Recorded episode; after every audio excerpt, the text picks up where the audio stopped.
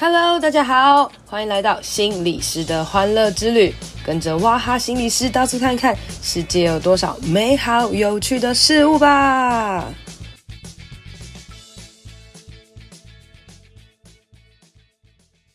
Hello，大家好，欢迎收听心理师的欢乐之旅。上一次啊，我录了一个关于饮食疾患的一些这个解说嘛，哦，那有一些人听了一听就说，哦，原来这是饮食疾患啊，然后只是听起来觉得，诶有点可怕啊，或者是说，哇，到底会多严重啊？然后也是有一些人觉得啊，反正这就是青少女会发生的事情啦，那那那个就是大家觉得自己太胖啊，或者是等等什么，就大家不会觉得这件事情好像有多严重哦。但其实呢，呃，它其实是有蛮多蛮。多的历程的，每一个在深陷当下痛苦的人都是非常需要帮助的啦哈。那今天呢，我就邀请到了我的朋友，他要来跟我们分享一下他以前的饮食疾患的一些事情。然后，那因为这个朋友呢，他非常非常有趣哦，本人应该算是个正妹啦哈。然后，所以呢，我今天就要用仙女姐姐的称号来欢呼她进场。Everybody，让我们欢迎仙女姐姐，自己自带音效。嗨，大家好。我是那个哇哈的好朋友，我叫法兰，法兰说的法兰。对，好，法兰呢是我的这个朋友里面数一数二正的，啦。哦年纪已经不小了，有一个孩子哈，然后但是呢就是又高又瘦了，来跟我们介绍一下你的这个年纪、身高、体重，我们来看一下你目前是不是过胖或过瘦这样子。我今年那个四十四，四十三、四十四，然后我一百六十六公分，五十三公斤。我对你有点羡慕嫉妒恨，然后好了，大家不要看我们就是这样，你知道畅快开心的聊天呢。就法兰这样乍看之下应该也是个蛮开朗的人，然后可是当我跟他聊天过后，就发现哇塞，他原原来以前经历过一些就是蛮霹雳爆炸的事情哦，然后这些事情都超乎我们的想象了，我觉得很值得来跟大家聊一聊哦。那呃，大家可以听他看看，就是。从以前是一个很很美败的人，然后到突然的变成自己就是严重饮食疾患的，我觉得这应该在很多人身上都发生啦。就是可能在呃突然生病之前，自己也都很好啊，也没有想象自己有可能会发生这件事情，可是突然发生了，然后才发现天哪，真的有很多很多事情要去面对哦。所以我们来听听法兰他到底呃为什么会觉得自己有饮食疾患呢？然后他的这个疾患到底是有严重到怎么样的程度？我我想说，在聊这个饮食疾患，就是我认识哇哈嘛，那哇哈常常都要去各个学校，例如说给高年级的学生或国中生或高中生去演讲一些呃有关不管身心灵的要注意的事情。所以我那时候因为哇哈的关系，我就觉得说我很想要跟哇哈分享我的亲身经历，因为我当时就是等于是一个青少年的状况，我开始的这个。饮食疾患的状态。那我现在四十四岁，我开始生病的时候是十九岁，也就是距离现在大概二十五年前。这种事情在二十五年前真的是一个你听都没有听过，你不知道身边到底有谁有发生这件事情。但是我相信，在现在这个年代，因为有时候我们会接触到一些青少女，现在的青少女再加上自媒体的时代，又更容易更在意自己，不管是。外貌或者是身材的各方面，所以我也觉得很想要借由可以上哇哈的这个节目，我们可以来聊聊有关我以前经历的事情，这样子。因为在这个自媒体的时代哦，的确真的是很多的，就是你知道漂亮的明星啊，然后网红啊，或者是你会在网络上跟别人很多的比较啊，等等的。那这个。自我价值啊，自信心的问题，也是我们常常在谈的。那这个后面延伸，真的会有很多很多问题。那其中包含的就是我们今天讲的这个饮食疾患啊。我觉得大家现在对于什么忧郁症啊，然后躁郁症相对还比较熟悉。可是饮食疾患，因为它真的有一个很明明确的行为出现，也就是前面有讲的像暴食啊，然后暴食催吐啊等等这些，然后还有还有一些青少年会可能可能自残啊等等的这些行为出现。某种程度来讲，它就是一个算是一个小秘密嘛。有些人真的会让别人知道，可是有些人可能是潜藏很久的，就是你你真的没有讲出来，好像也不一定会有人知道，甚至连你自己都不一定搞得清楚你自己到底现在是怎样的。所以我觉得法兰可以很明确的讲说，呃，我我开始有饮食疾患了，就是你是什么时候开始感觉自己就是发生问题了？嗯，我很清楚知道我发生问题是因为我在交我第一个男朋友。我在大学大一的时候，我就交了我第一个男朋友。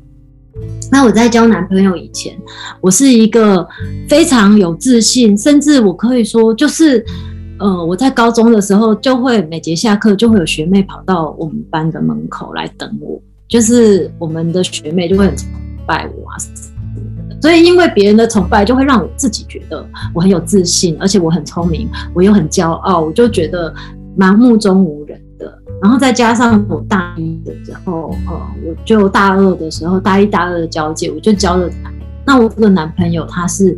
呃学校的风云人物，他是一个非常有名的人，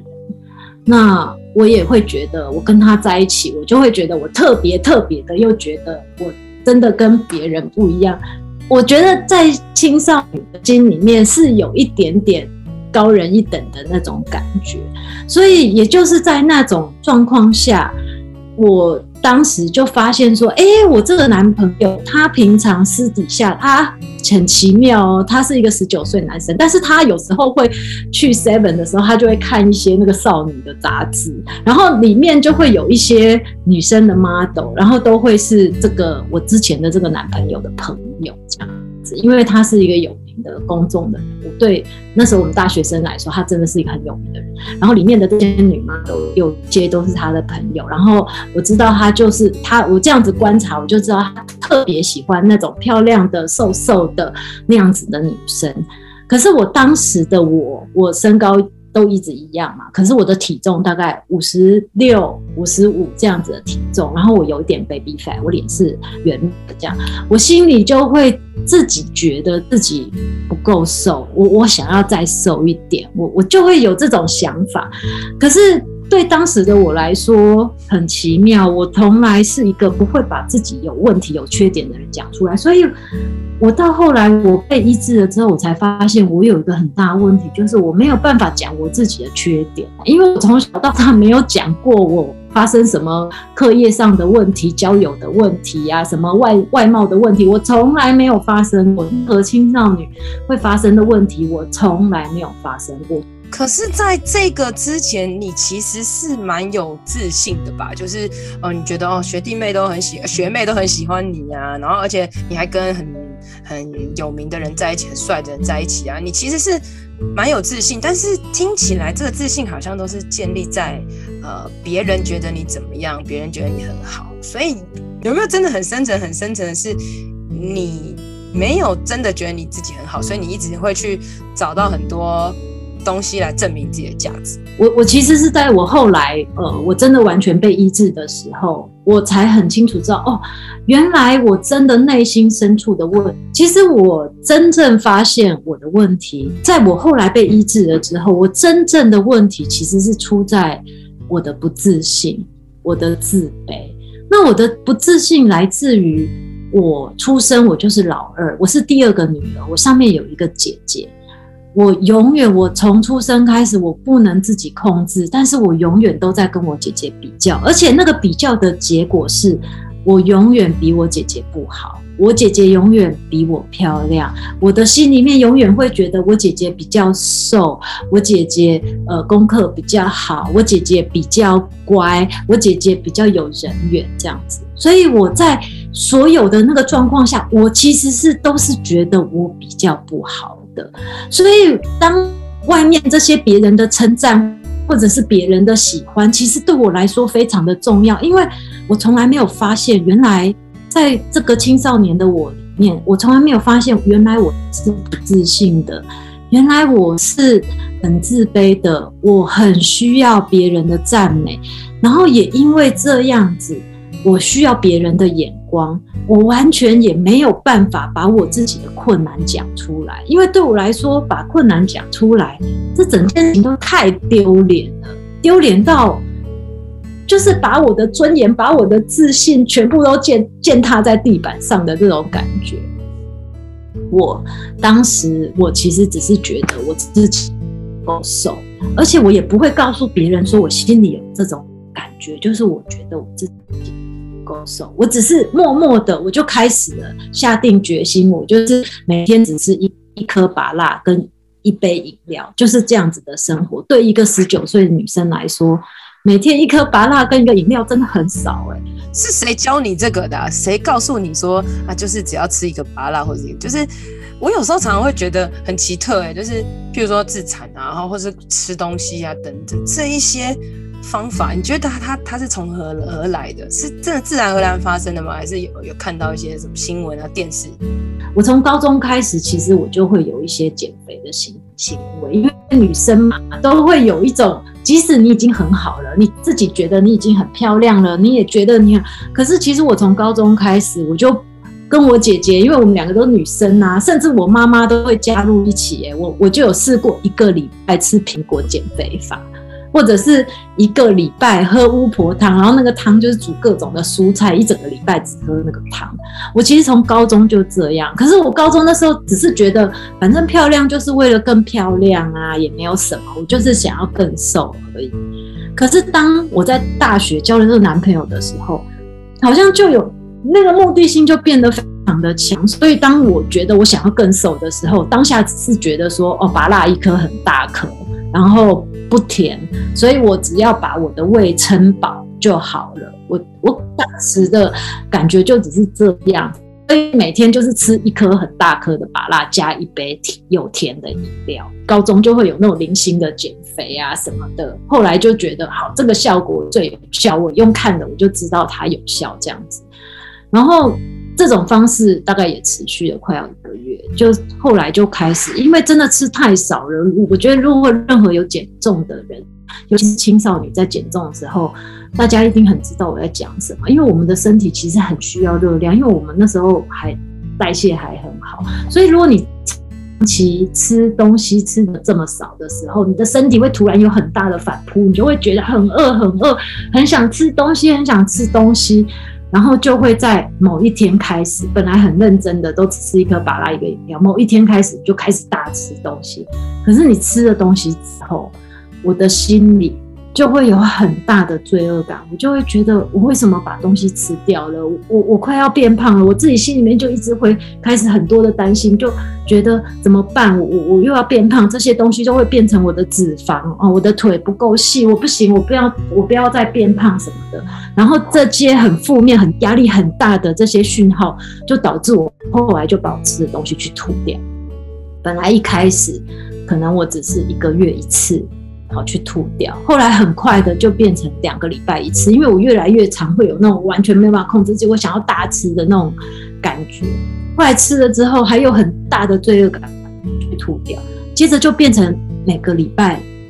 每一天一次，然后一直到这件事情呃发展到呃可能一年以后，我就会变成我只要早上起床的时候，我只有想要吃东西。我什么事情都没有想法，我就想要吃东西，然后想要把肚子塞得很满这样子，然后吃完之后又很多罪恶感，然后就全部把它吐掉这样子，然后我才能出门啊什么的。到后来，它就整个很影响我的生活，而且，嗯、我我因为觉得这整件事情都太丢，我就会觉得说。我这么一个骄傲，这么在别人的眼中这么有自信，然后我我又交了一个这么厉害的男朋友的一个这样子的人，我怎么可以有这样子的缺点？而且这个缺点怎么那么丢脸？是我吃东西然后去吐掉，非洲的小孩都没有食物吃了，我怎么还可以在那边浪费食物？自己心里面就巴拉巴拉巴拉一大堆话，所以我真的完全不能告诉任何人，我我有做这个行为。所以那个时候，其实你应该蛮辛苦的，因为一方面就是狂吃、暴吃又暴吐这个行为本身就已经很不舒服了，然后你又觉得很羞愧，你的羞耻感啊，或是自我控告就一直在那边呃对待自己哦。可是另外一方面，你还要表现出很好的一面给大家看，所以你有点就是不同的人格的感觉，就是一半的你好好很好的表现，然后努力的扮演着这个哦哦，就是。高人气的少女，然后另外一方面，你就是私底下就是做了很多你自己觉得真的很丢脸、很见不得人的事情。然后在这个这个很失调的状态下，所以你的疾病就越来越严重、越来越严重哦。从本来只是减肥，然后到后来是每天只想着吃，而且这个吃是那种无意识的吃，吃的是一种一种一种情绪吗？或者吃的是一种状态？你也不是为了要吃而吃的那种很很混乱的感觉，持续了好多好多年。很多年，而且我那时候，我记得我大学的时候，我真的就是过着那种双面人的人生欸。我平常完全没有办法跟任何同学相处，因为我平常在做事情就是一直吃，然后吃完就去厕所吐掉，所以我不能跟任何同学在一起，因为他们会看见我在吃东西。可是我平常又是，如果我吐完了之后，我让同学看到了之后，我就是又是一个很有自信，然后很豪豪迈的一个女生，所以我其实内心有很多那种很困难的状况。可是我那个困难的状况又。我是完全不能跟别人说，因为我想要的就是别人看到我的那个很豪迈的很好的样子。我完全不想让任何人看见那个不好的我。哎，那你的同学们有发现吗？或者他们有感觉你不一样吗？从可能呃，从十九岁之前呢，到大一、大二、大三呢，你越来越严重的时候，你身边的人有没有一点点感觉？其实我有印象当中，我大三、大四的时候，我身边很好朋友应该都知道了，包括我姐姐，因为我姐姐其实才差我一岁。我我我从小到大都很喜欢跟我比姐姐比较，可是我们才差一岁的关系，其实我跟我姐姐感情非常的好，然后她也非常照顾我，所以其实他们是担心我的，他们其实是嗯、呃、很想要跟我聊，或者是很想要帮助我吧，可是。对于那时候的我来说，如果把这件事情讲出来，我我真的会很像一个金鱼从那个鱼缸里面跳出来，然后掉在水泥地上，而且还被大眼大太阳这样晒，我我真的觉得太痛苦，痛苦到要死掉，所以我真的没有办法跟任何人讲这件事情，而且我真的讲不出口，我有这个缺点，我有这个困难。然后就变成说，他们如果想要来跟我谈的时候，我我因为太困难了，我真的没有办法谈，所以他们也就变得没有跟我说。就是他们也注意到了，其实我是有状况的，可是我没有办法谈的状况，我我我也不知道为什么哎、那时候大家就选择就不跟我说，可是到后来我好的时候，他们有告诉我，其实他们都知道我在做这件事情。因为久了还是会发现我怎么一直在吃东西，然后吃完东西之后就去厕所消失很久一阵子。其实他们是都知道的，可是要跟我谈这件事情，他们太困难，然后再加上我也很难听他们讲这些事情啊。所以其实那段时间，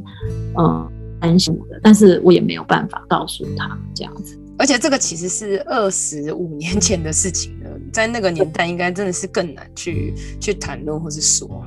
其实，在那个年代，你真的在身边，你从来没有听过什么叫做饮食疾患。所以我自己脑补这个行为就是一个很低级、很恶心的行为，就是我怎么会去做一个这么恶心、这么低级的行为？因为我心里一直觉得这应该是要可以控制的，你怎么可以吃东西去吐呢？可是事实上，我当时我是完全没有办法控制自己的状态。就是在我们现在觉得它是一种疾病，然后生病的人是很辛苦的，但是在呃我们完全不知道的状况下，你只会觉得怎么就是这么糟糕，这行为真的很很低级。对，而且我自己就会觉得我应该要可以控制自己，我我为什么就是不不能控制自己？我为什么会这么低级？而且这是。这么恶心的疾病，我自己心里面是真的这样觉得，这是一个很恶心的行为。我不觉得它是疾病，我甚至没有办法说我生病，我就会觉得那是一个很恶心的行为，但我却没有办法停止它，然后我也没有办法求救，我也没有办法跟任何人讲，因为我觉得这个太低级了，而且我是一个这么在大家面前看起来这么有自信的人，我怎么可以是这样子的人？我真的不可以讲出来，而且我也不能说。那。这件事情到后来是因为我本来只是饮食疾患，然后这件事情发展到两三年后，它就开始变成情绪上的问题。我本来，嗯，从晚上半夜开始，我开始注意到我有情绪问题，是因为我在半夜的时候我会一直哭，我没有办法控制自己。我当时也不觉得这个叫做忧郁症，因为。在二十几年前，忧郁症其实是一个真的超陌生的事情哎。如果我们大家听到什么产后忧郁什么的，我们都会觉得这是一个严重无比、超级可怕，然后没有就是完全不知道是什么，所以我并不知道。原来我那个样子，其实可能就是一个急性的忧郁症，或者因为我现在是生病很久，我也常常接触病人，我可以说那可能是一个急性的忧郁症。其实你急性的，你赶快去治疗就好。可是我当时并不知道，我就放任我自己，晚上就在那一直哭，一直哭，一直哭，我哭了非常的久。晚上我就会觉得。一切的无都都很无力，一切都不是我自己可以控制的。然后我白天又要出去的时候又要很好的样子，可是我晚上就是我完全没办法控制自己，非常的忧郁。嗯，我觉得在那个生病的过程当中，我觉得有一个最大的不一样，就是我从头到尾我都知道我的家人朋友非常的爱我。我觉得那个爱我是给我，其实到后来。给我一个很大的力量，就是我知道我我需要好，而且我想要好。那那时候其实他们开始注意到我有问题了，当然包括我的姐姐，她是我这么好的姐姐。那她当时有一个她很要好的高中同学，她后来也变成心理师，她就帮我介绍了。我姐姐就去问他，然后他就帮我介绍了在呃台北的一个心理咨商师。然后我那个时候的呃。我也后来换了第二个男朋友，他也去看了精神科医师，他也帮我介绍另外一个大医院可以开药的那种精神科医师。开药的精神科医师跟心理咨商师是不一样的，他们两个是完全不一样。然后，所以我那个时候，因为我也觉得我真的很严重，我也觉得他们很爱我，我也想要好这样子，我就配合他们，然后我也愿意去尝试，我就开始去尝试了，呃。心理治疗跟这个精神科医师的用药这样子，哎、可是在这边我觉得有一个蛮有趣的点哦，就是，呃，你说你一直都知道你的家人很爱你，然后同时你又说你其实一直都呃在比较啊，一直觉得你自己不够好，那什么之类的，你觉得在这个地方当中有没有什么样？奇特的部分啊，就是很多时候我们都会讲哦，家人要常常就是父母要常常跟孩子讲你很棒啊，你什么很爱你什么之类的。可是你觉得，因为你一直说你的家人很爱你嘛，可是你又觉得自己很不好，你觉得在这个过程当中是发生什么事情？我我觉得其实呃，这个都不能怪家人呢，因为我其实后来真的得到医治了之后，我知道。每个人真的要被医治了，自己是占最重要的一个那个部分。虽然我当然知道，说我爸爸妈妈他们就是很传统的父母，所以他们从来没有赞美过我好。也我觉得这是很多啦，很多当然大家在讲心身心灵疾病的人都会讲到问题，就是传统的家庭，爸爸妈妈从来都没有称赞过你，甚至只要讲出来的话就是。呃，不好的话就是叫你要认真功课啊，什么的，这里做不好，那里做不好什么的，他们的关爱方式都这样。但是，呃，我后来得到医治的时候，我真的知道说，你不能把任何的错怪在这个事情上，因为他们是爱你的。我当时如果没有我的父母、我的家人的爱，我是很难真的度过。这么漫长十几年的身心灵的疾病的状态下，我还能好好的，或者是我有一直有很大的盼望，我想要好。对，我觉得有一个很大的重点就是，啊、呃，很多人其实都会觉得都是别人的错、别人的问题，然后呃，就会觉得自己真的很可怜、很糟糕。然后呃，有时候其实内心就算知道家人是爱我的，朋友是爱我的，或是怎么样，但是因为你就是。自我价值太糟糕了，所以你就会一直去指责可能是别人的问题的这种这种状况，然后让自己就是呃知道有爱，但也没有办法去接受那那那一份爱，然后活在一个很 就是很很受伤受害的这个角色状态里面，嗯。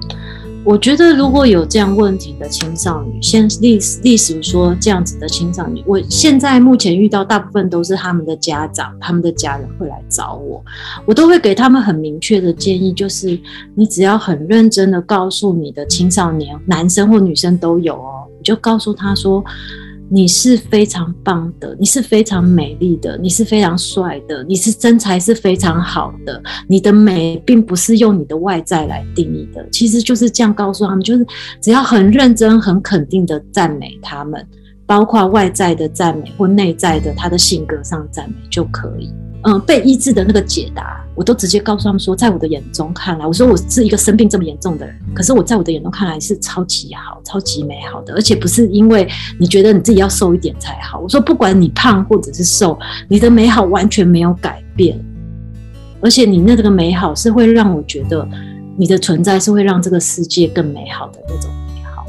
我觉得你在讲这些话的时候真的很认真、很真诚，因为你真的走过这些这些东西哦。但我觉得最后我要先来这边做一个结尾哦，就是我觉得，